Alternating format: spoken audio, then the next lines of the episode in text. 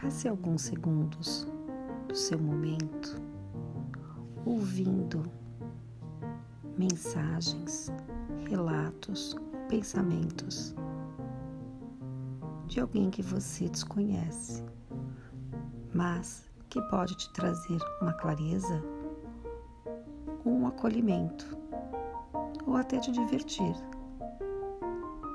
São momentos em que a gente se presenteia com o inusitado.